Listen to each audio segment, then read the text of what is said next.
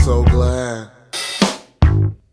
Salut, c'est Arnaud. On se retrouve pour la seconde saison de la causerie musicale, le podcast consacré aux musiques populaires qui se racontent et aux scènes musicales des marges et chemins de traverse.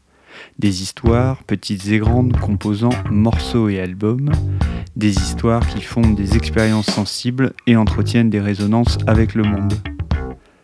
Je poursuis dans ce 16e épisode la série autour des aventures discographiques françaises. Après avoir évoqué les labels Celluloid et Disque Espérance, des maisons qui appartiennent aujourd'hui au passé, je tenais à mettre en avant un label actuel et bien vivant. J'ai donc rencontré Franck Descolonges, qui est à la tête de Heavenly Sweetness, un label indépendant ouvert aux quatre vents, devenu depuis plus de 10 ans la mothership d'artistes tels que Anthony Joseph, Guts, Blundetto, Florian Pellissier et plein d'autres. Dans cet entretien, il nous parle de son métier de producteur, de l'approche qu'il défend avec son label, de quelques anecdotes qui font les souvenirs d'une aventure humaine et professionnelle. Dans la dernière partie de l'interview, on discute tous les deux des Antilles, de leur musique et de la place qu'elles occupent dans le répertoire national. Bonjour Franck. Bonjour. Franck Descolonges, euh, label manager euh, d'Evenly Sweetness. On s'est rencontrés, euh, euh, j'ai- j'ai pas repris mes notes et mes, ag- mes agendas, mais il a fallu quand même que je remonte. Euh, En 2009, euh, on était dans un café, on n'était pas à Lyon, aujourd'hui on se voit à Lyon, mais c'était à Paris, en face de la gare du Nord, je sais pas si tu t'en souviens. Ouais, tout à fait. Ouais, ouais, exact. Un café en face de la gare du Nord. Ouais, Exactement. Tu avais lancé il y a deux ans le label Heavenly. Fitness. Euh, tu étais accompagné d'Antoine Rajon, euh, avec qui tu avais lancé l'aventure à, à ce moment-là. Et je t'avais sollicité parce que j'avais une, une soirée régulière à la Carambole et j'avais envie de pouvoir euh, faire une, une soirée autour du label. Qu'on a faite qu'on a faite. et qui était super, je m'en souviens. Voilà, et c'était le, le- le début. Et moi, j'avais flashé sur Heavenly Fitness parce que vous aviez notamment euh, lancé des rééditions autour du jazz spirituel avec, euh, John Betch.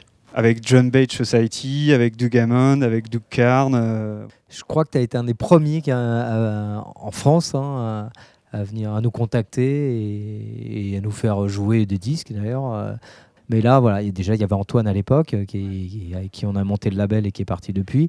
Et voilà, c'était vraiment euh, parmi les premières personnes à nous contacter et à comprendre le délire. Donc euh, voilà, ça me fait super plaisir que, de, se, de se revoir et de reparler du label à- avec toi, puisque voilà, tu es un des Ah, premiers c'est- à avoir suivi euh, nos aventures musicales. et je continue euh, dix ans après parce que je. je Ouais, c'était il y a 10 ans. ce- Oh, ouais, ouais, ouais, c'est il y a 10 ans. Euh, du coup, euh, est-ce qu'on peut revenir euh, sur la genèse du, du projet Toi, euh, euh, pourquoi tu avais envie de te lancer dans l'aventure de monter un label et de le développer? Alors le, label, ça vient d'une rencontre, donc on parlait euh, d'Antoine Rajon, qui est toujours dans le business et qui vient de monter un nouveau label qui s'appelle Comos. Euh, lui, c'est parti en fait du vinyle. hein.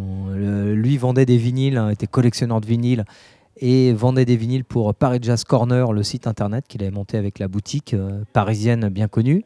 Et moi, euh, bah, j'étais collectionneur de vinyles et de fil en aiguille, je travaillais en maison de disques. Et on s'est rencontrés en 2007.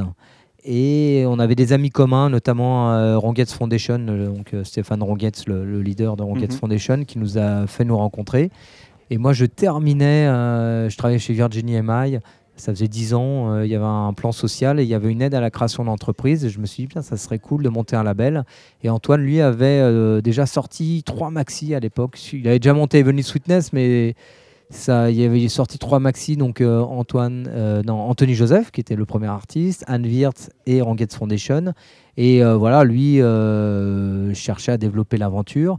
Et on s'est rencontrés, on a parlé de musique et c'est marrant, pas du tout de jazz, parce que lui il était vraiment dans le jazz. Il avait fait une série sur les jazzmen de Philadelphie qui s'appelle Philly Jazz.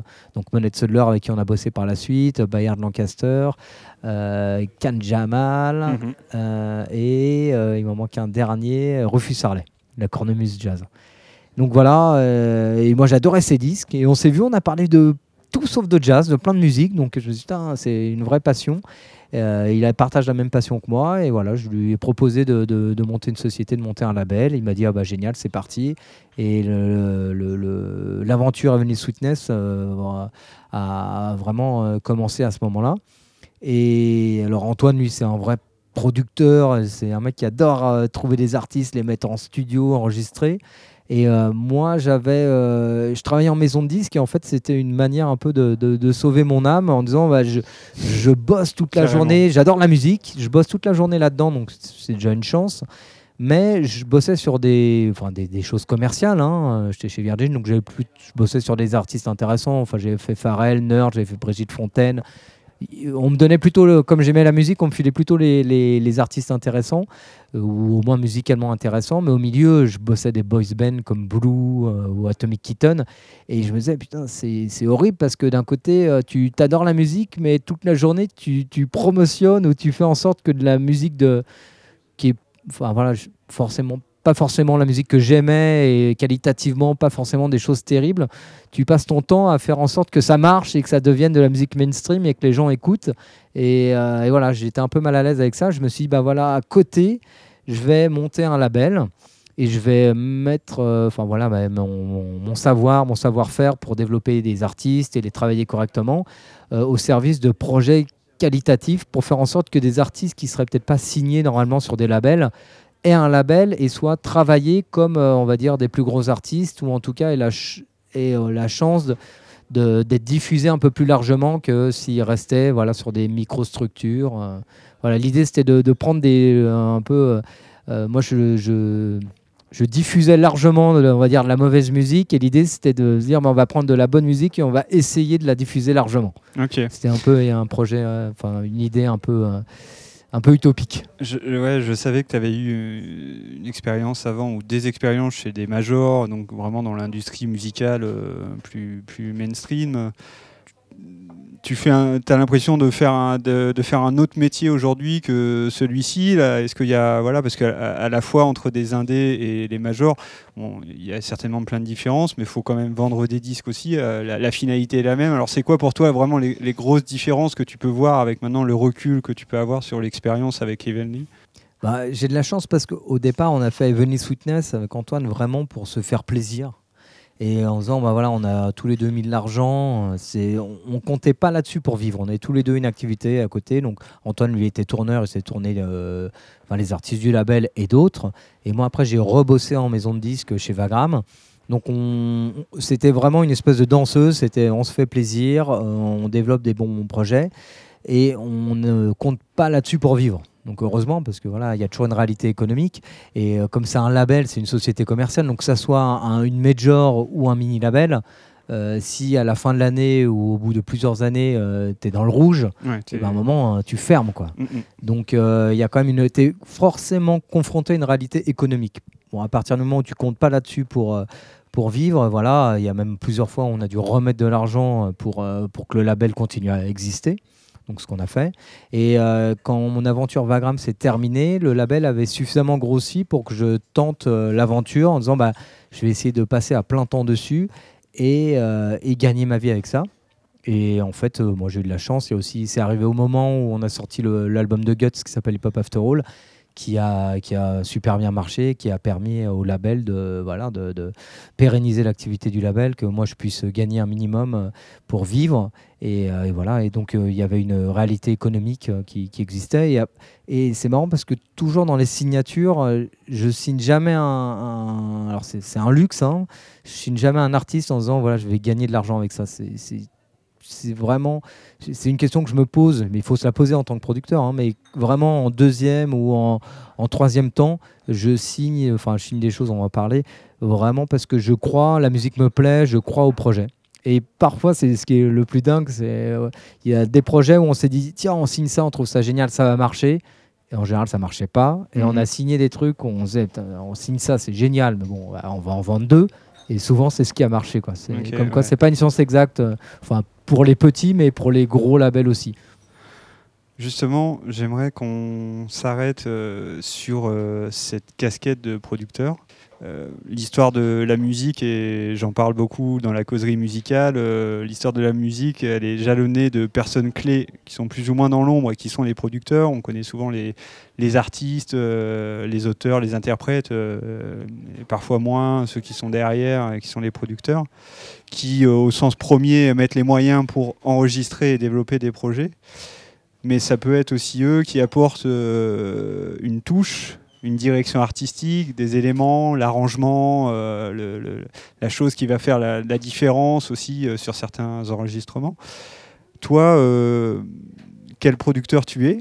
Si tu t'es défini comme ça d'ailleurs, est-ce que c'est un qualificatif que tu emploies? Et du coup comment tu interviens euh, avec les artistes qui sont signés euh, chez toi? Alors, euh, le producteur, en fait, ça, ça réunit plusieurs, plusieurs, plusieurs fonctions. Déjà, producer en anglais, c'est pas pareil. Producer, ça va être le mec qui va être derrière la console et qui va donner le son. Donc, ça peut être chez nous plus un, on dit aussi producteur ou ingénieur du son. Et après, il y a aussi producteur, c'est le mec qui paye l'enregistrement et à qui, appartient le master. Et au milieu de ça, il y a euh, effectivement des, des, gens qui vont à la fois financer l'album et aussi mettre les mains dans le cambouis de la réalisation. Alors, euh, moi, euh, par exemple, quand on a monté le label avec Antoine, c'était vraiment, on s'était réparti la tâche. C'était Antoine qui faisait vraiment l'artistique et qui était dans les réalisations d'albums qui suivaient tout ça. Euh, moi, ça m'intéressait forcément, mais j'avais pas forcément le temps de le faire parce que je bossais aussi en parallèle. Et quand il est parti, du coup, je suis aussi, euh, j'ai dû me mettre vraiment là-dedans. Et ça dépend des projets. J'ai des artistes qui sont très indépendants comme Guts par exemple. Bon, après, voilà, il a commencé avec Alliance Ethnique, il a forcément des 25 ans qu'il fait des disques, ou 30 ans, je vais pas l'enterrer, mais voilà, c'est vraiment un moment qu'il est là-dedans. Et, voilà, il, est autonome, euh, bon, on fait toujours ensemble un peu le budget, euh, qui va jouer, où est-ce qu'on va en studio, etc. Mais en gros, euh, voilà, il a son équipe, il va prendre les musiciens, il sait à peu près où il va aller, comment ça va se passer, etc. Et il a une. après, c'est toujours un travail collaboratif. Hein, c'est aussi ce qui est intéressant de travailler avec des artistes. Euh, voilà, on échange, euh, t'aimes, t'aimes pas, etc.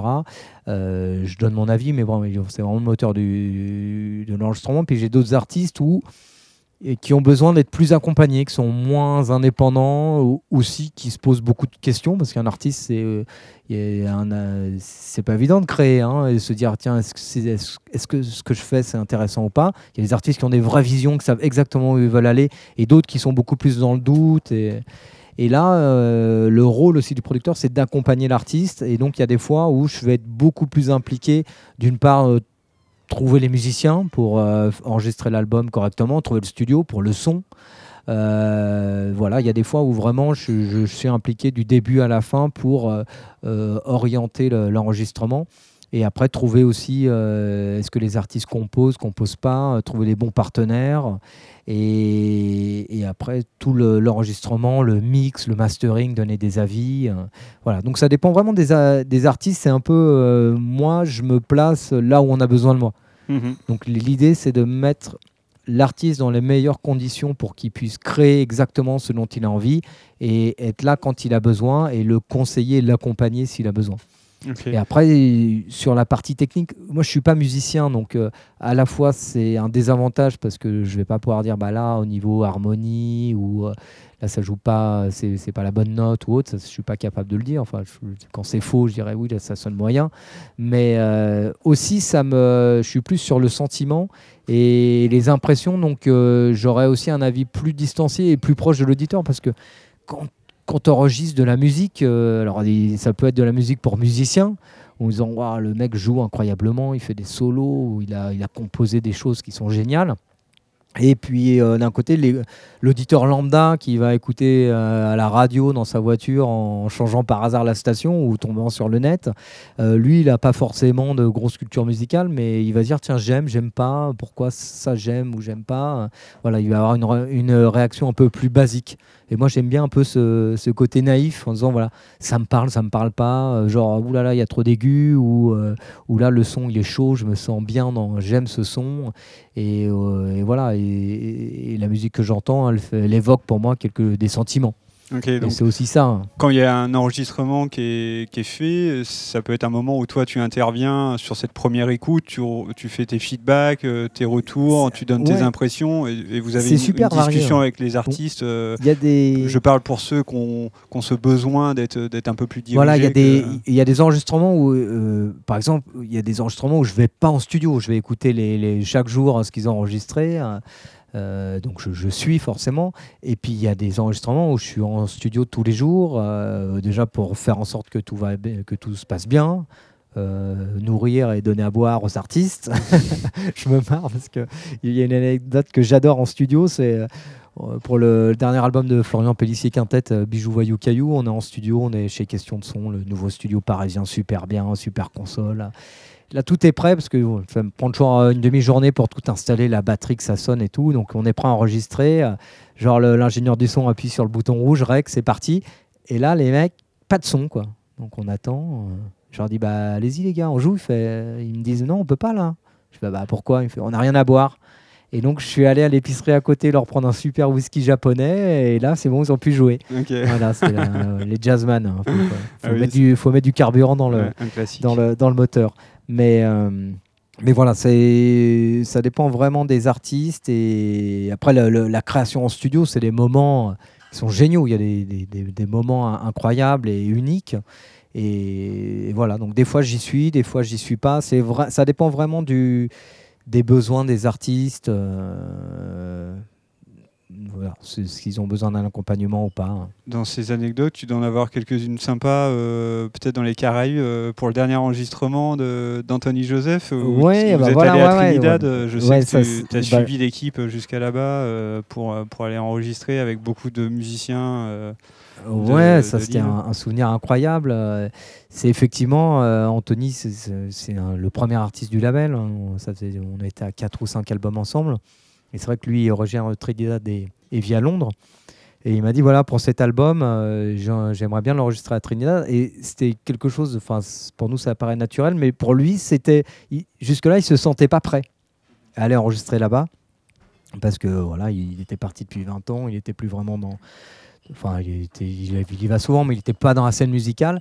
Et là, on y va. Il y avait une vraie, un vrai défi technologique, c'était de monter un studio. Alors, on fait le tour des studios de Port of Spain et de Lille. Et en fait, tous les studios des années 70-80 avaient fermé. Et le, studio qui était là était pas génial. Donc, euh, on, a, choisi de l'enregistrer dans une villa dans un petit village de pêcheurs du nord de l'île qu'on a loué pendant une semaine et on a monté un studio mobile là-bas. Donc c'est Jordan de Question de Son justement. Qui, a tout monté, donc voir ce qu'on avait sur place. On est parti avec. Euh, fallait aussi voyager léger parce qu'on prenait l'avion. Donc trois valises de matos, un Pro Tools portable. Et, il a monté dans, une maison. Euh, voilà, euh, genre il a enregistré dans la cuisine. Et on a monté un vrai studio de qualité pour, pour enregistrer l'album. Et ça, c'était assez dingue parce qu'on était du coup en immersion moi, mon lit, euh, il y a Jason Yard euh, qui enregistrait devant mon lit euh, toute la journée, voire le soir. donc, il faut que j'attende qu'il ait fini la, session pour aller me coucher. Et, toutes les pièces étaient utilisées. Et, c'était génial. Et, voilà, au, milieu de ce petit village de pêcheurs, il y a des musiciens de Trinidad, je pense à Bouxy et autres, qui sont des légendes là-bas, qui venaient enregistrer. Et, genre, le soir, on allait à la petite épicerie du village de pêcheurs euh, acheter à, manger et à boire. Et euh, c'était trop, c'était génial parce qu'on entendait la musique qu'on enregistrait. Donc c'était dans une espèce de cuvette. Donc tout le village entendait. On était, bah, c'est trop fort. Les, les villageois vont, toi, vont, vont, gueuler en disant, bah, vous faites trop de bruit. Et au contraire, ils étaient super contents et ils savaient qu'il y avait Booksy. Les mecs étaient là, mais attends, c'est incroyable, ils font un album. Il y a Booksy qui vient jouer du steel pan. Et c'était génial. C'était l'expérience, elle était complètement folle, quoi. Thank you.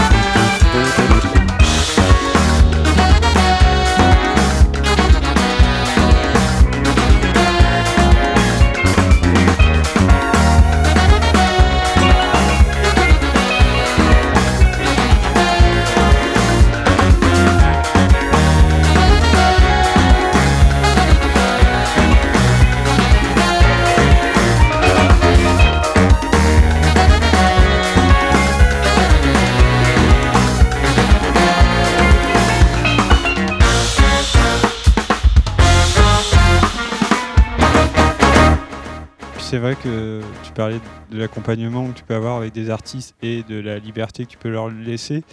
Je trouve que la trajectoire d'Anthony Joseph depuis son premier album euh, jusqu'à son dernier, enfin, on voit qu'il y a eu il y, a eu plein d'étapes euh, différentes et, ça, ça aurait pas forcément été possible euh, dans un autre label. Quand on, voit, alors certainement, il y a des choses aussi que tu as voilà, que, que, toi tu as sollicité ou que tu as conseillé euh, sur, sur, certains des, des, albums. Donc euh, peut-être qu'il n'était pas à chaque fois force de proposition sur les choix qui étaient opérés, mais à chaque fois c'est des albums qui sont assez différents de celui qui était avant, qui sont plus inattendus, et, ce qui fait une richesse pour moi, enfin en tout cas ça c'est personnel, mais c'est une vraie richesse pour moi dans un itinéraire artistique de se remettre en cause et de risquer à, à pas resservir une formule, mais de, de remettre le couvert quoi, à chaque fois.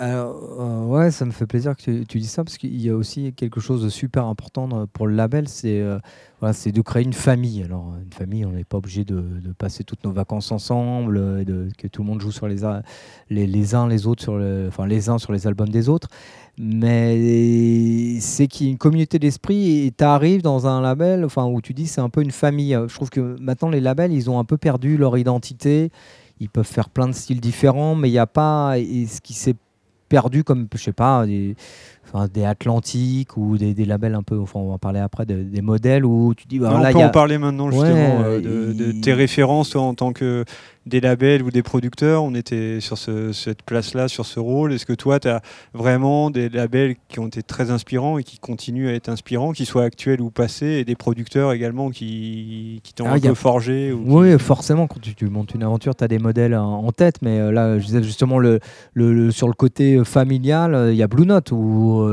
tu voyais les artistes arriver comme Signman, et après, au bout de plusieurs albums, ils enregistraient leur album euh, solo euh, sous leur nom. Ils sont tous passés par là, les Hancock et autres.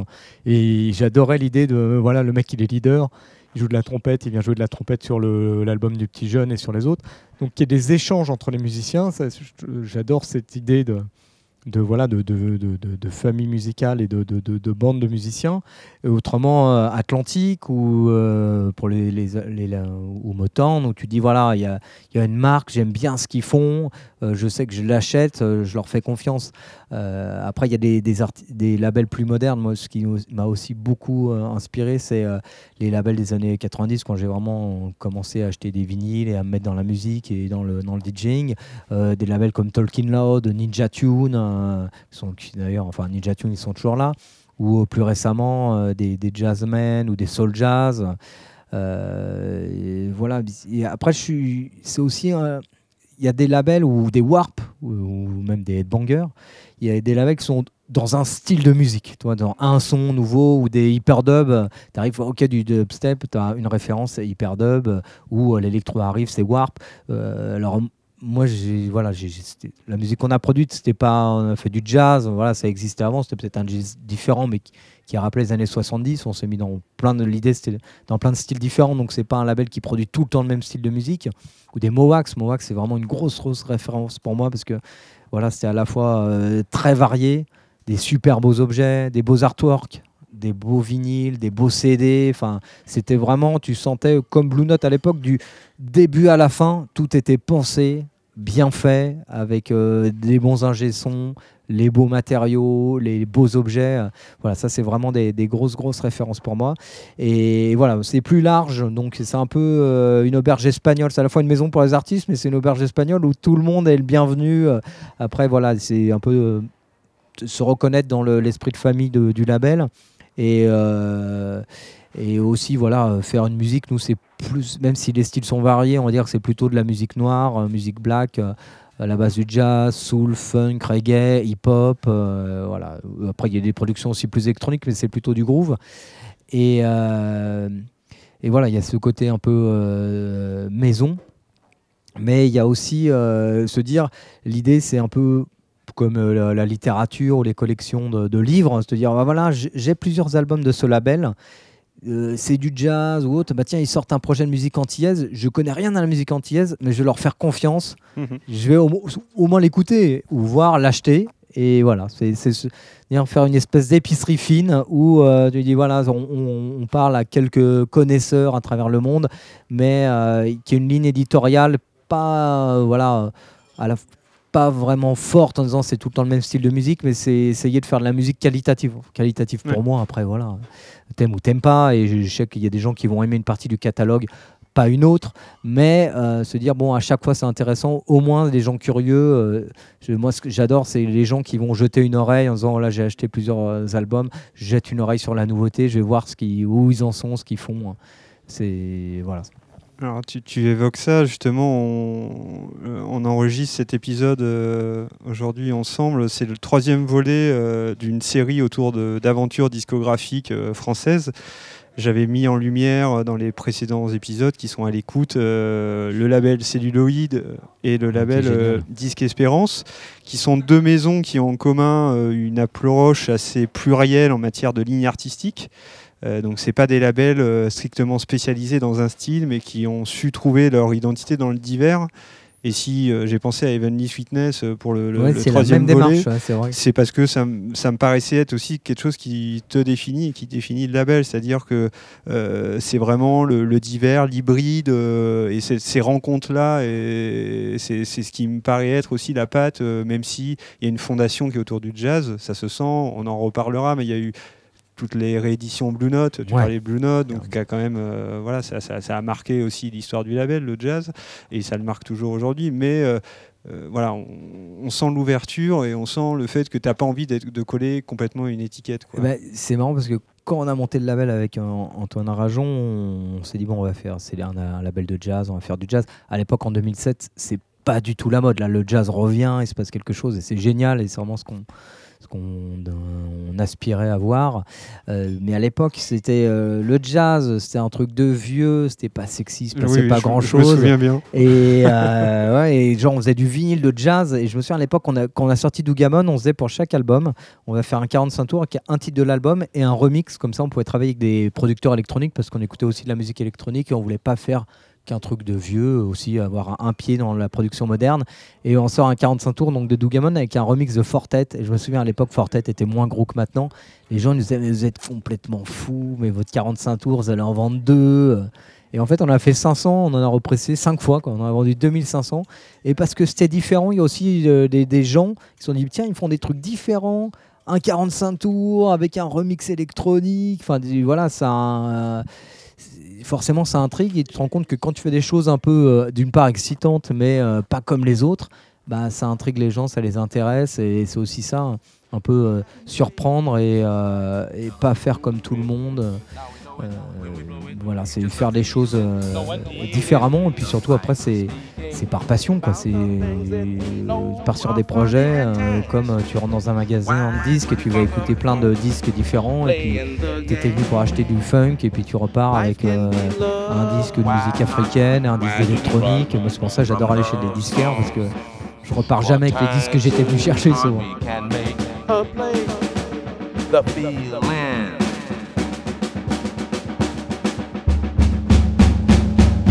Old.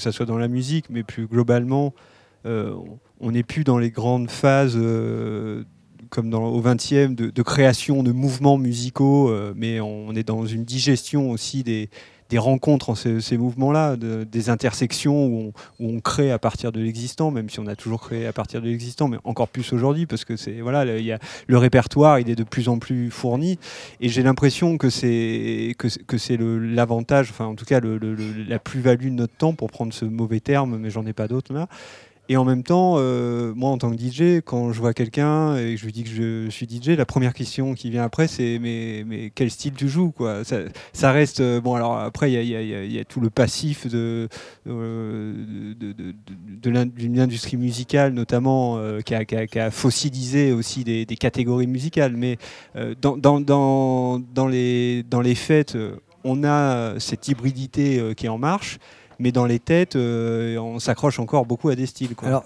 ouais, c'est marrant, ça a changé. Moi, je vois par rapport à quand on a monté le label. Il y a eu l'arrivée d'Internet qui, a fait exploser un peu toutes les frontières et les barrières musicales. Euh, enfin, même moi, quand j'ai commencé à écouter de la musique, on va dire, enfin, dans les années 80, 90, euh, t'étais un style, soit t'étais rock, soit t'étais funk, euh, soit t'étais hip-hop, mais t'étais voilà, en fait, et ça te marquait euh, dans la manière de t'habiller, dans la manière de te comporter. Euh, T'étais dans un groupe. Et d'un côté, la musique permettait d'appartenir à un groupe.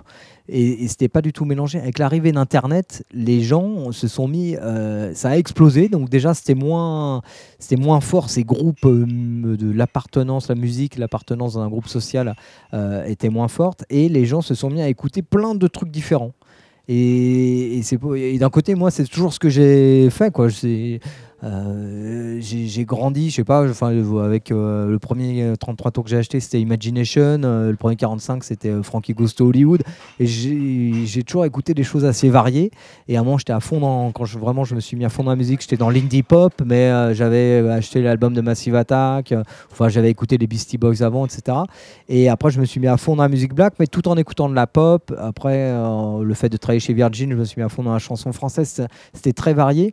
Et moi, j'ai toujours écouté plein de trucs différents en disant voilà, euh, la question c'est est-ce que j'aime ou j'aime pas euh, Peu importe le style. Euh, bon, après, il y a des styles où j'ai des choses, je suis jamais rentré dedans. Je sais pas, le, le, métal, etc. c'est pas pour moi. Ou, la techno hardcore. Enfin, il y a des styles de musique qui me parlent pas du tout. Après, je, ne porte pas de jugement. Je dis pas que c'est bien ou pas bien. Mais voilà. Et, les, Internet, les gens se sont mis à écouter plein de trucs différents. Et je trouve que le label où un moment on s'est dit c'est du jazz. Et puis il y a eu l'album de Blondetto quand euh, Max Blondetto et Black Joy, le producteur, nous ont envoyé l'album en disant bah voilà, on aime bien le label, on aimerait bien le sortir chez vous. C'était un album de reggae, on avait fait que du jazz. Et là, tu te dis bon, euh, musicalement, ça n'a rien à voir avec nous, euh, on devrait dire non.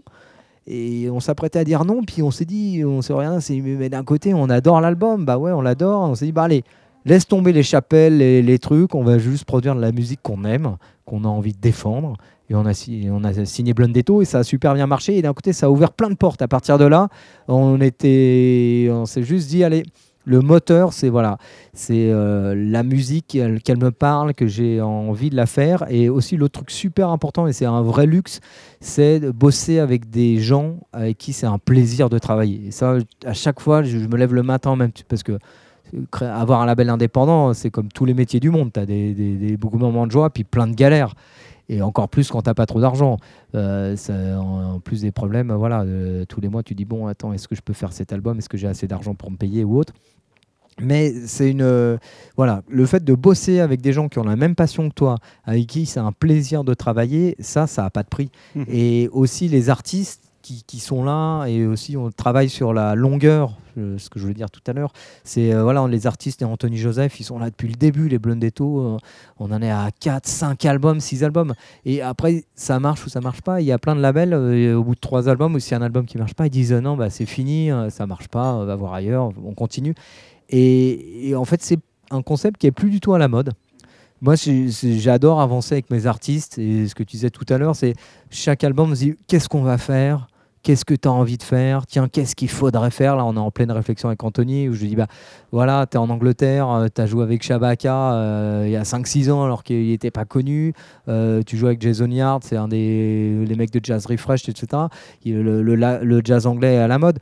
Revient un truc plus jazz, aussi plus anglais. Il me dit ouais, génial, on va faire un album de spiritual jazz avec les musiciens de la scène. Et c'est se remettre en question et avancer et vieillir aussi avec, avec tes artistes. Et, être là pour les accompagner. Et voilà, c'est une vraie. Et le fait de travailler avec des gens à qui tu t'entends bien, tu peux galérer, mais tu galères ensemble, et puis à la fin, tu te marres, quoi. Et c'est un vrai plaisir. C'est un vrai plaisir de travailler avec des, artistes. Et je me dis à chaque fois, c'est des, des belles personnes, et je suis content de bosser avec eux. Et euh, même si voilà, à la fin, on a perdu de l'argent, j'ai pas de regret parce que c'est des aventures humaines. En fait, chaque album, c'est euh, tu donnes naissance à un enfant et puis tu le regardes, euh, tu fais en sorte qu'il naisse correctement, tu le regardes grandir. bon, après, tu fais d'autres enfants, mais voilà, c'est une famille. C'est vraiment cet esprit familial et, comment tu sédimentes en fait une histoire, comment tu sédimentes aussi une, trajectoire.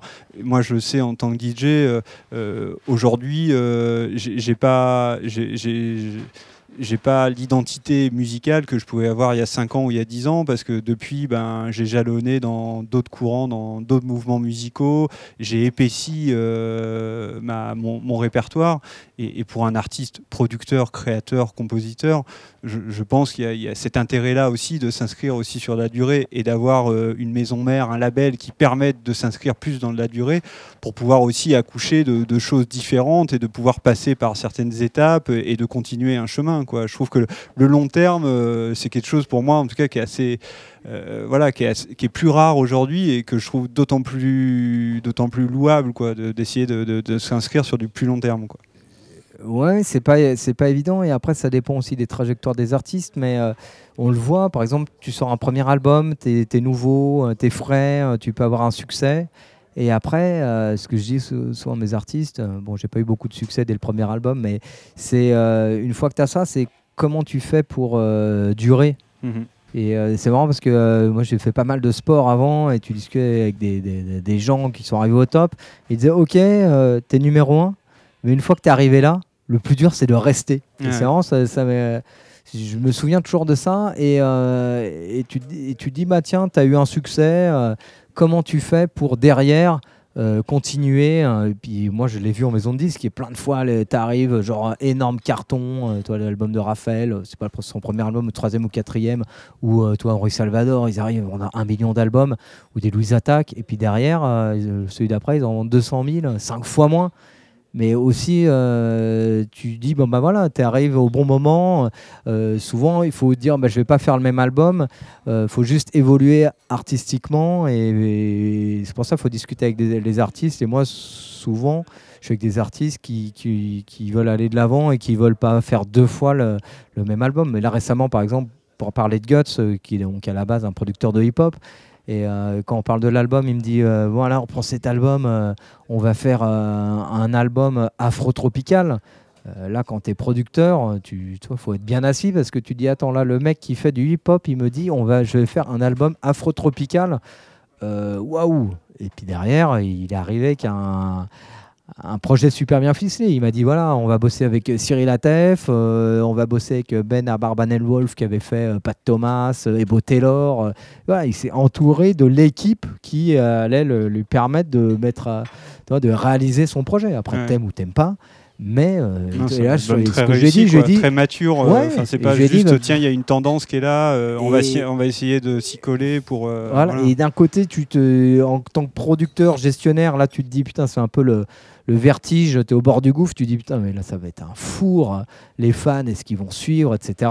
Et après, en tant que, que de musique, tu te dis waouh, c'est génial, la prise de risque, elle est, toi, c'est le projet est super excitant, tout le monde se met aussi en, en, enfin, en danger, voilà, tu arrives sur quelque chose que tu maîtrises moins. Euh, et c'est aussi ce qui fait euh, mm-hmm. que l'histoire elle est intéressante elle est, et elle est excitante.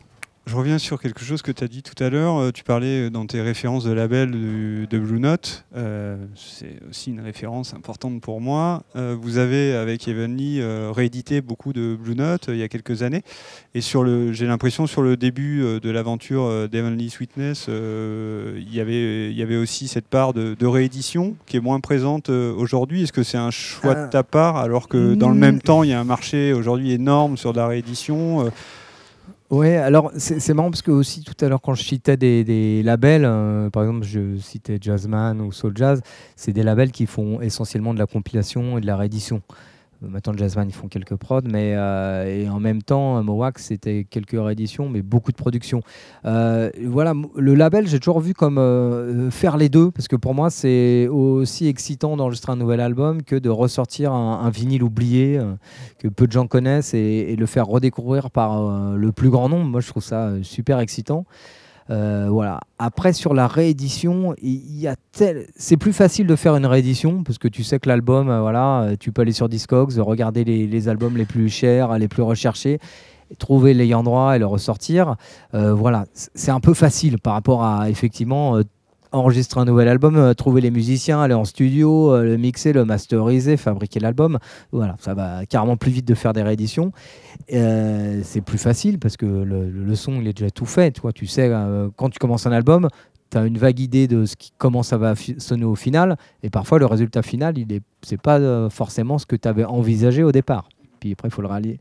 Là au moins la réédition, tu sais exactement comment ça sonne et, tu sais comment est l'album tu, le sors. Et il y a tellement de rééditions maintenant que je trouve qu'il faut arriver vraiment avec des projets forts, avec des histoires à raconter, euh, avec des albums vraiment intéressants où tu n'as pas juste un track qui est bien euh, parce qu'il euh, est dance floor. Enfin, là aussi, tu parlais de la culture DJ. Et, le, DJ, cette vision DJ, elle est super, mais elle est forcément tournée sur le dance floor. maintenant, c'est marrant parce que Venus Sweetness, à la base, c'est c'est pas du tout un label qui est fait pour le dance floor. Voilà, euh, moi, je joue aussi des disques, euh, donc j'adore danser, j'adore faire danser les gens.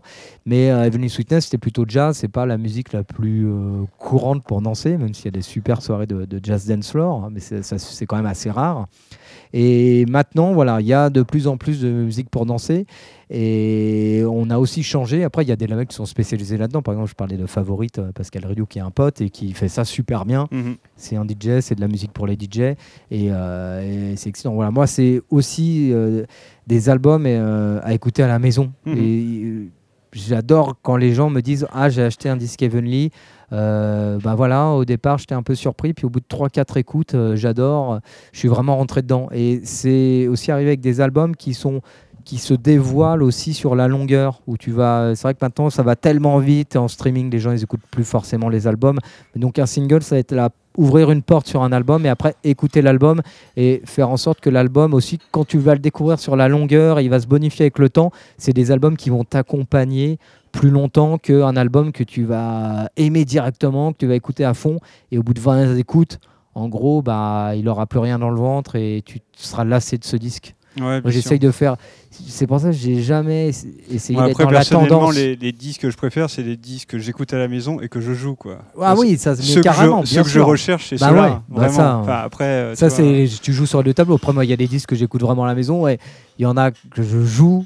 Hum, après, il y en a qui font les deux, mais ça, c'est cool aussi. Mais euh, il y a des disques qui sont pas du tout dance floor. Euh, qui, je sais que c'est des disques que j'écouterai toute ma vie parce que voilà, ils me, ils me parlent. C'est comme des vieux amis. Tu, tu, tes potes, et tu peux ne pas écouter ce disque pendant des années et tu vas le remettre sur la platine et c'est comme si tu l'avais écouté hier et tu, et tu vas te régaler à écouter ce disque. Comme voir un vieux pote que tu n'as pas vu et tu te retrouves et tu as l'impression que tu l'as, tu l'as quitté la veille. On parle beaucoup du support euh, vinyle. Euh, sur Evenly, vous sortez également les projets en format digital. Euh, l'économie entre les deux, il se fait comment dans le label euh, Parce qu'aujourd'hui, bon, on parle beaucoup voilà, on va, va pas faire euh, une partie sur euh, l'explosion du vinyle. Euh, voilà, il y a, d'autres informations que les auditeurs et les auditrices peuvent trouver partout parce que tout le monde en parle. mais du coup, à l'échelle d'un label comme Evenly, toi, le, rapport entre le digital et, le vinyle, ça, ça, ça s'orchestre, ça s'articule comment, quoi? Après, sur les supports, moi j'ai toujours eu la politique de sortir sur tous les supports. Et c'est un peu les, petits ruisseaux qui font les grandes rivières parce que comme on, vendait et on vend toujours pas beaucoup de disques, c'est à dire on va vendre un peu de vinyle, un peu de CD, faire un peu de digital, et les trois réunis, euh, bah, ça va faire des ventes, euh, des ventes correctes. Et heureusement parce que, comme j'expliquais tout à l'heure, en 2007, on lance, on est fan de vinyle, spécialisé dans le vinyle. Le vinyle est au creux de la vague tout le monde se débarrasse de ses platines, etc. Tout le monde s'en fout. les gens, ils m'appelaient pour me donner des MK2. J'en ai déjà deux. Je disais, bah non, non, maintenant je suis la même. Pourquoi toujours leur numéro, non Ah ouais, ils les ont donnés depuis, je regrette. Mais euh, voilà, on a profité du retour du vinyle. Même si, euh, moi, on vend plus de vinyle, mais genre j'ai pas pris pour les Blue Notes où on parle aussi, où on réédite en vinyle la, série éthiopique. Euh, on n'a pas vendu, euh, on n'a pas vendu quatre fois plus de, ces disques. On en a vendu plus, mais voilà, euh, c'est plus intéressant. Si as le catalogue des Beatles, des Stones ou de Queen, tu, tu vendais pas de vinyle parce que tu n'en faisais pas et tu lances des vinyles et là tu en vends plein. Voilà, moi c'est effectivement, on vend plus de vinyle parce qu'il y a plus de magasins de vinyle, mais ça reste quand même des musiques de niche et des musiques en marge.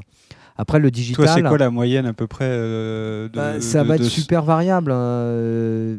ça va être. Des fois, hein, on va vendre 500 euh, disques.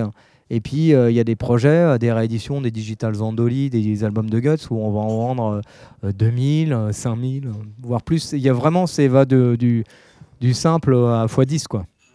Il n'y a pas, de, pas vraiment de règles. Il faut juste bien jauger par rapport à la musique. Et après, on sait qu'il y a des styles où tu vas faire plus ou moins de digital. Par exemple, le jazz, ben, tu sais que c'est très faible en digital. Tu vas vendre plus de vinyle que de CD maintenant. Enfin, tu vends toujours du CD dans le jazz. Tu vas vendre un peu plus de vinyle et le digital va être très faible. Mais par exemple, nous, on, on a travaillé le digital très tôt, il y a 5-6 ans. Dit, allez, le digital, c'est le futur. On va bosser le digital euh, à fond. Alors au début, vraiment, on a prêché dans le désert, ça marchait pas, etc. J'ai forcé mes artistes à, bien communiquer sur les réseaux, à mettre les liens euh, pour inciter les gens à écouter en streaming ou sur YouTube et autres. Et, euh, par exemple, ça a payé Florian Pellissier-Quintet, on a un titre voilà, qui a 2 millions de streams et qui est rentré dans les grosses listes de euh, Spotify, de jazz. Et donc, c'est possible de, de, faire du streaming en jazz. Alors que. C'est quoi, c'est un titre du dernier album Ouais, euh, c'est euh, Coup de cœur à. Non, Coup de foudre à Thessalonique. Ah voilà, 2 millions. Quand on a atteint le million, on était comme des dingues. C'était là. Euh, et moi, je voyais plein de jazzmen qui disaient non, mais euh, on sort le disque en CD, en vinyle, on fait pas de digital parce que ça va nous faire vendre, de, vendre moins de support physique. Mais as envie de leur dire, mais c'est complètement anachronique comme euh, réflexion. Au contraire, voilà, il faut le sortir en digital parce que tu vas parler à des gens qui ont plus de platine CD et qui n'ont pas de platine vinyle. Donc, faut, faut avoir, faut, faut être en euh, capable de pouvoir diffuser ta musique à ces gens-là. Donc voilà, maintenant le digital, on, l'a travaillé et ça se passe bien. Et en gros, euh, voilà, moi ça fait plusieurs années que, que le digital, c'est la moitié de mes revenus autant que le physique. Ok. Aussi, voilà, mais parce qu'on l'a, on l'a travaillé, on voyait que par exemple pour euh, tout ce qui était électronique, musique électronique et autres, c'était beaucoup de digital. Alors le jazz, voilà, enfin le jazz ou les musiques qu'on, faisait n'étaient pas forcément les musiques les plus digitales, mais je me suis dit, voilà, faut être prêt au moment où ça va augmenter, faut être là. Et les, premiers, les premières fois où j'ai reçu des, relevés de streaming, euh, c'était genre 55 euros pour 6 euh, mois de stream. Donc, es, toi, tu es, bon, je vais pas me payer Ouais, tu es directeur de la mail, tu dis, putain, si c'est ça le futur, euh, là, c'est le, gros flip. Après, c'est le, direct au McDo, je ferme le bac catalogue, quand même, qui, qui au fur et à mesure, qui permet aussi Exactement, de, sortir. c'est voilà tu, tu ouais, une fois que tu as en fait beaucoup euh, beaucoup de back catalogue beaucoup d'albums même s'ils sont peu euh, écoutés bah voilà euh, quand tu additionnes tout au final ça commence à faire des revenus un peu intéressants. Et surtout avant le back catalogue fallait donc fabriquer des CD, fabriquer des vinyles, faire en sorte qu'ils soient disponibles dans les magasins. Parce que quand tu arrives avec un album qui a 5 ans, 10 ans, s'il n'y a pas de demande, les magasins ne les prennent pas. Alors que là, ton album il est disponible, le mec en un clic il dit attends mais je me souviens de cet album, je l'adorais euh, en, un clic il trouve la musique et il peut l'écouter donc mm, c'est beaucoup plus facile de travailler du back catalogue maintenant euh, qu'auparavant avec le physique.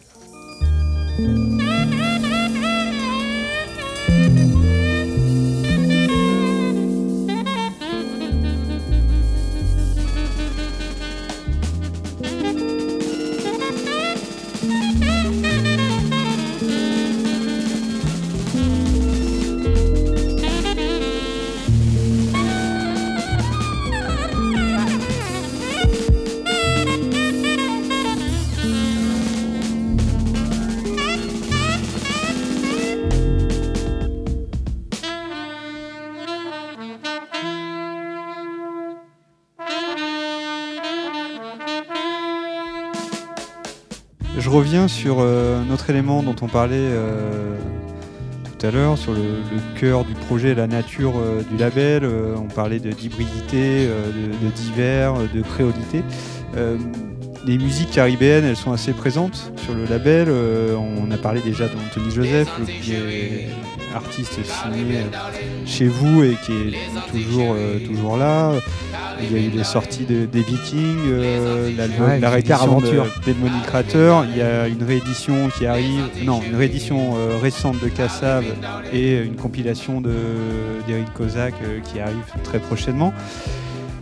J'ai déjà souligné dans des, dans des épisodes précédents du, podcast euh, la, reconnaissance grandissante des musiques antillaises euh, comme partie intégrante du répertoire musical français. Euh, aujourd'hui, on voit, et notamment ça vient par des musiques de niche, par des communautés de niche, de diggers, de DJ, et, au fur et à mesure, ça permet aussi à des artistes d'avoir, si ce n'est une seconde vie, mais de, voilà, de, de pouvoir avoir redécouvre plus largement euh, le répertoire, notamment de jazz antillais sous un, sous un autre œil. Euh, est-ce que toi, euh, tu as l'impression justement au niveau, que ce soit des, je les appeler comme ça, c'était, je crois que c'était Piala qui les appelait les professionnels de la profession dans le cinéma, et, ou, du public vis-à-vis des musiques antillaises, est-ce que tu as l'impression qu'on sort du syndrome un peu doudouiste et des représentations et, un peu exotiques et condescendantes et, et que petit à petit, euh, ces artistes et ce répertoire-là, euh, voilà, on, essaye de le regarder à sa juste valeur. Euh, oui, alors moi j'ai un, un rapport assez particulier à la, musique antillaise et, c'est une part importante maintenant de l'activité du label et surtout c'est une aventure exceptionnelle moi, j'ai découvert ça vraiment par le côté digger où tu vas euh, trouver des disques en brocante ou découvrir euh, certains disques. Tu vois que c'est de la musique antillaise, voilà, t'aimes, t'aimes pas. Puis après, tu te rends compte quand même qu'il y a une énorme production et que euh, bah, c'est une production française et qu'en fait, euh, bah, les gens connaissent pas, c'est pas très bien renseigné. Donc, tu as passé des années à aller chercher de la soul, du funk US, à aller chercher euh, de la musique latine, après de la musique africaine, de la cumbia, et tu te dis, mais attends, mais euh, il y a de la musique de mon pays qui est géniale, qui est aussi bien que toute la musique mise en avant par des labels anglais américains, par des diggers, par des DJ et euh, personne, enfin peu de personnes en parlent. Et, euh, et voilà c'est pour ça qu'on a commencé, c'était avec euh, l'album Côté Jazz où on a fait une voilà donc toujours lié au jazz avec le label de jazz antillais. Et, et, là en fait on a mis un espèce de coup de projecteur sur toute une scène euh, et j'adore cette compile parce que ça a touché à la fois les fans de jazz qui n'étaient pas fans de musique antillaise, des gens qui étaient fans de musique antillaise mais pas forcément de jazz, et des gens qui aimaient ni l'un ni l'autre. Mhm. Et ça, tu dis, ouais, cette musique, elle est quand même géniale. Et voilà, et après, tu rencontres des musiciens. Euh, donc, j'ai rencontré Camille Soprane qui m'a dit, bah tiens, il y a les Vikings, on fête nos 50 ans. Moi, j'avais quelques albums des Vikings, puis tu te rends compte qu'il y a une production hallucinante, que bah voilà, les mecs dans les années 70, euh, sur leur île, c'était les stars, ils jouaient tout le temps et il y a un vrai succès populaire. Et tu dis, mais qui sont venus à Paris, qui ont rempli euh, euh, donc les, anciennes halles, euh, et ils ont fait une fois 8000, le lendemain 7000 personnes. Donc en fait, toute la communauté antillaise qui était venue là, et qui était venue voir voilà, le groupe du pays, et qu'il n'y avait aucune médiatisation à, l'époque. Et, tu te dis, ouais, mais c'est fou parce qu'il y a une énorme production qui est super qualitative tout n'est pas bien, mais voilà, des choses vraiment intéressantes. Ça n'a pas été médiatisé à l'époque. Ici, et euh, même maintenant, on n'en parle pas beaucoup. Et, c'est pour ça que euh, moi, en plus de la musique et des musiciens que j'ai rencontrés qui étaient vraiment euh, très intéressants, il y a une dimension sociale et politique en disant, mais euh, je c'est pas normal que cette musique ne soit pas reconnue à sa juste valeur. Et on a plus d'un, quand on a sorti des compilations, même les Digital Zandoli, il y a plus d'intérêt de, l'étranger, donc des Anglais, des, Hollandais, des Allemands, des Américains, que des Français. on est arrivé au départ en disant mais non mais laisse tomber avec ta compile de Zouk. Et est-ce que le Zouk avait une super mauvaise image? Et là, tu te dis, mais c'est fou, quoi. Qu'est-ce qui se passe? Alors, euh, c'est en train de changer. Euh, le fait que ça soit plutôt des DJ étrangers qui aient commencé à mixer euh, cette musique, qui, était, qui est une musique française, euh, ça a ouvert des portes et maintenant les gens euh, écoutent et il y a plein de jeunes qui arrivent sans les œillères qu'on peut avoir nous en ayant euh, vu des, succès comme je sais pas la compagnie créole, Zouk Machine. alors il y a Kassav au milieu où voilà tu vas voir Kassav en concert, c'est Earth, and Fire. Tu dis mais il n'y a pas beaucoup de groupes français à ce niveau de, show et à ce niveau musical. quoi. C'est un, un show vraiment à l'américaine où tu en prends plein les yeux, plein les oreilles. Et, Bah, euh, c'est dis- surtout que Kassav qui a fêté ses 40 ans de carrière. euh, ils ont fait, euh, une, je crois, une dizaine de zéniths à Paris. euh, ils ont, je sais pas combien de disques ouais, d'or. Ils ont des tournées dans tout le monde. Donc, si tu prends, si tu accumules tout ça, enfin, tu te dis, au bout du compte, c'est, c'est, si c'est pas le, c'est l'un des plus grands groupes de musique Ah, mais, française. en fait. exactement, et c'est marrant parce qu'on en- je trouve qu'on n'en parle pas à, à sa juste valeur. Tu t'auras le même, le même artiste français, un chanteur de, euh, qui, un mec qui fait de la chanson française à ce niveau, mais euh, tout, ça serait dans les médias tout le temps. Sauf que, bah voilà, c'est je Et pense pourquoi on en une parle pas exception alors française.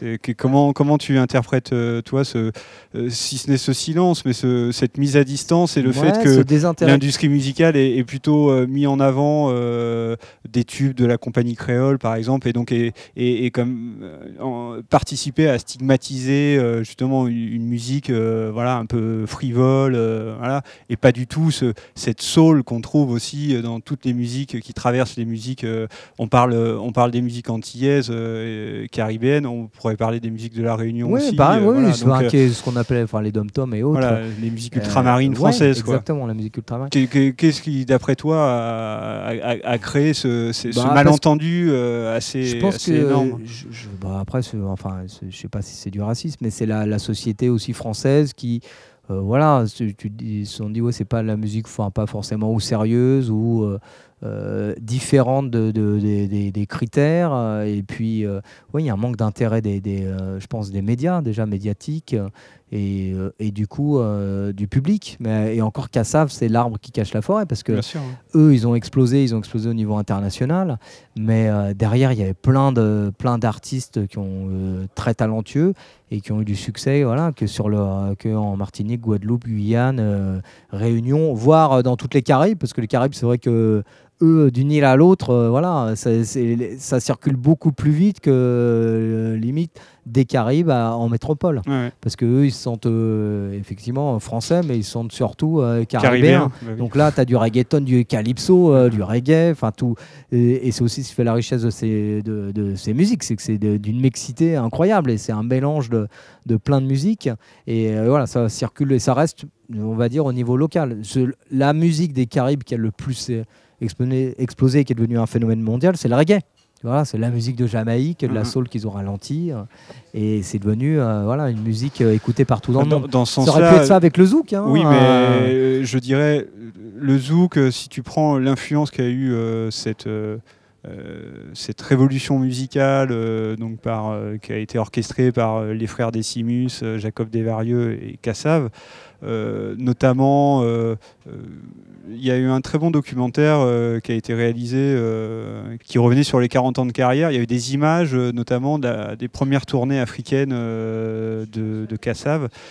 Ils arrivent à Luanda, notamment en Angola. Ouais, il y a un musée du zouk. Avant de commencer le concert, ils font trois fois le tour du stade. Tu as 80 000 personnes. Ah ouais, ils sont ça, là, ils se regardent. c'est- voilà. Et donc, ce qui est arrivé après, euh, notamment le, le- le kizomba euh, aujourd'hui, c'est un, c'est un, voilà, c'est un fils euh, du zouk. Si tu prends beaucoup de, de musique euh, ouest-africaine et qui aujourd'hui se sont diffusées dans les, les formes modernes d'afropop qu'on écoute euh, sur, euh, voilà, sur toutes les, les- les chaînes hertziennes euh, des, des ondes, des grandes, des grandes radios. Il y, a, il y a quelque chose dans la, dans la base rythmique qui est créole et il y a quelque chose qui a à voir avec le zouk. Donc le zouk a eu aussi une- une- un impact gigantesque. ouais. c'est sûr que euh, à l'échelle des Caraïbes, le reggae, a, voilà, par la figure de Bob Marley aussi, Oui, voilà, euh, au moment où ça a émergé. qui a été ça- travaillé par une maison Highland, une maison de disques anglaise, et qui est devenu un succès mondial.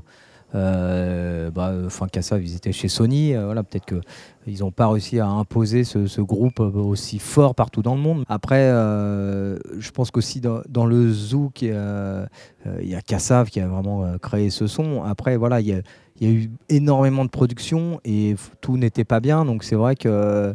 Après, quand tu arrives, c'est redevenu un son très communautaire parce qu'il y avait Kassav et puis après, il n'y a pas eu de, beaucoup d'autres artistes. Enfin, il y a eu plein d'artistes, une, production énorme, mais euh, il y en a peu qui ont réussi à s'imposer aussi euh, internationalement pour vraiment soutenir une scène.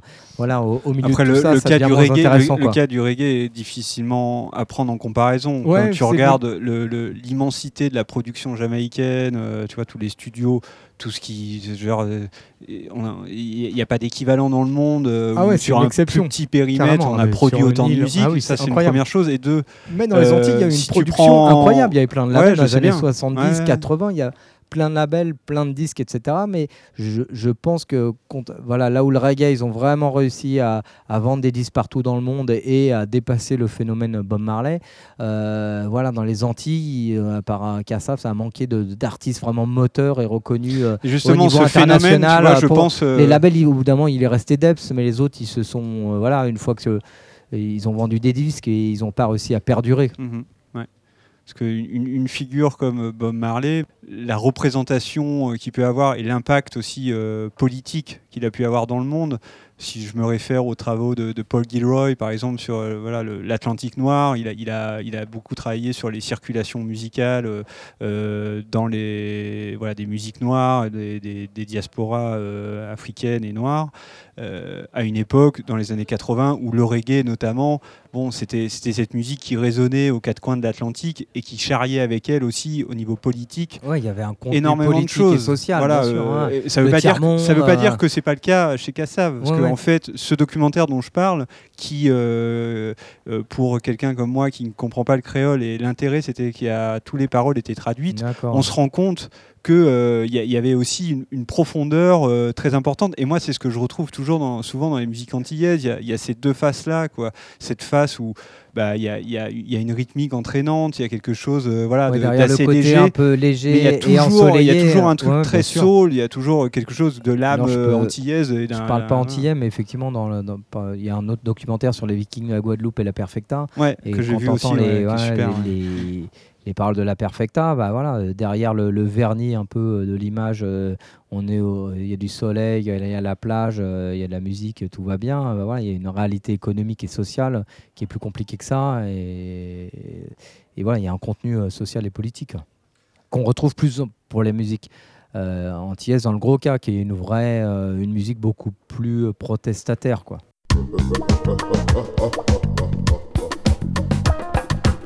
Oh, oh, oh, oh.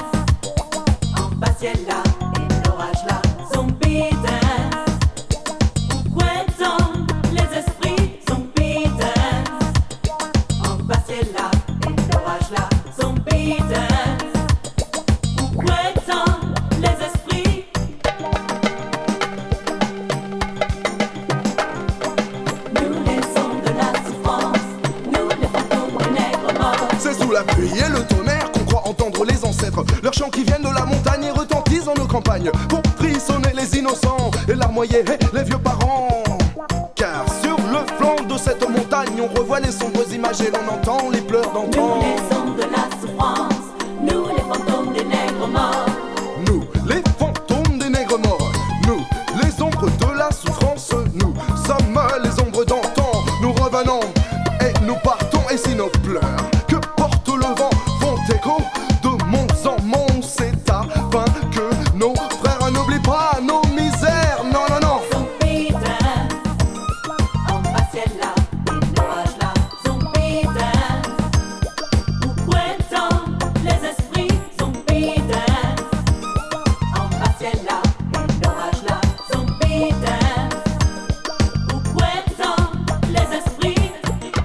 Parlait justement euh, d'une compile qui arrive euh, d'Eric Kozak. Est-ce que tu veux nous dire deux mots de, des projets euh, qui, qui, arrivent bah chez Effectivement, Fitness? en, parlant de, gros cas, donc il y a cette anthologie d'Eric Kozak qui est un, artiste qui est connu des diggers, des fans de musique antillaise, mais qui est assez peu connu du grand public, alors que le mec a une œuvre justement qui est vraiment importante, intéressante et, et, qui balaye plusieurs styles et plusieurs décennies. Donc euh, il y a cette anthologie qui, est vraiment super. Et là aussi, il y a un, vrai contenu social et politique euh, dans le, dans le, propos. Après, on, Guts vient de mettre en place une nouvelle série de maxi 45 tours, euh, donc vraiment orienté vinyle DJ. Euh, mhm. Là, le premier, c'est David Walters. On sortira l'album de David Walters, là aussi, lui, est moitié martiniquais. Euh, fin janvier, un super album de soul créole moderne, c'est produit par Patchwork. Après, sur cette série de maxi, donc Pura Vida Sands, il va y avoir Isem, producteur français qui est à Lisbonne, toujours dans cette veine tropicale. Il y a le gâteau Negro. on va faire la réédition de Chaîne Noire. On a aussi euh, dans les nouvelles signatures jazz euh, Laurent Barden, un saxophoniste, et Tigre d'eau douce. Donc euh, voilà, le, jazz reste vraiment dans l'ADN du label. Et on a un nouvel album d'Edmonic Crater qui arrive.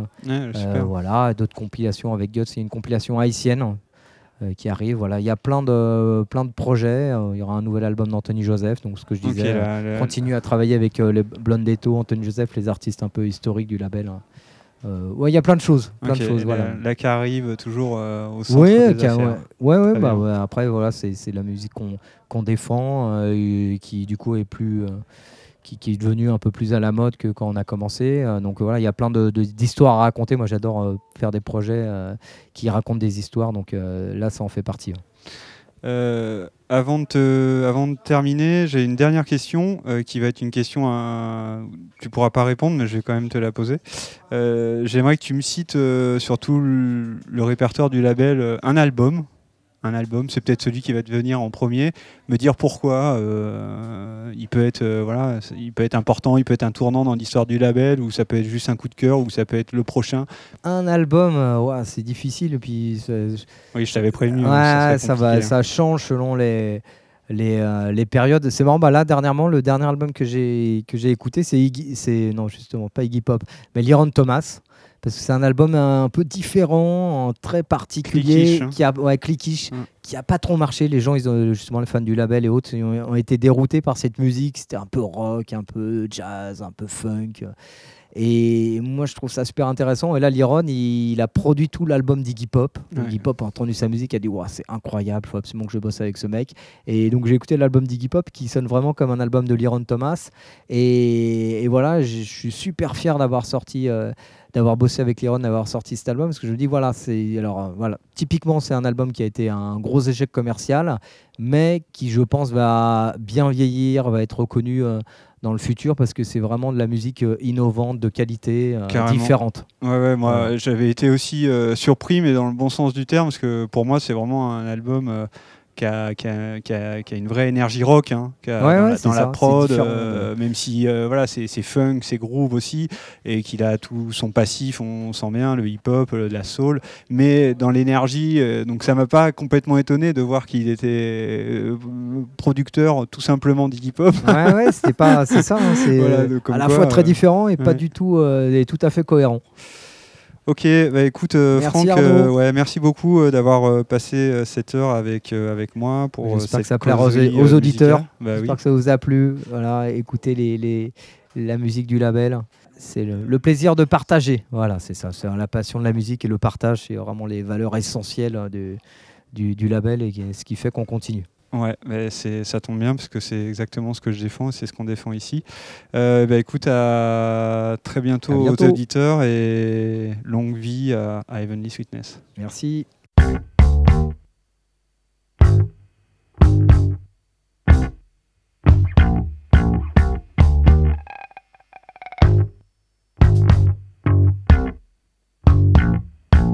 So glad. Merci de nous avoir accompagnés pour cet épisode, un premier du genre, puisque Franck a été le premier invité, le premier interviewé du podcast. Pour retrouver les références et morceaux à l'écoute dans le programme, et si vous souhaitez accéder aux précédents épisodes, rendez-vous sur le site de Musique pour l'Imaginaire, musique-imaginaire.com. Pour faire connaître ce podcast, produit de manière indépendante et librement mis à disposition de vos oreilles, vous pouvez m'aider en notant et commentant le podcast sur la plateforme que vous utilisez pour l'écouter ou le relayer sur les réseaux sociaux. Merci une fois pour votre coup de pouce.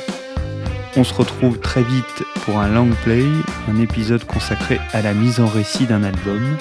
D'ici là, prenez soin de vous. Ciao not a part of your clique.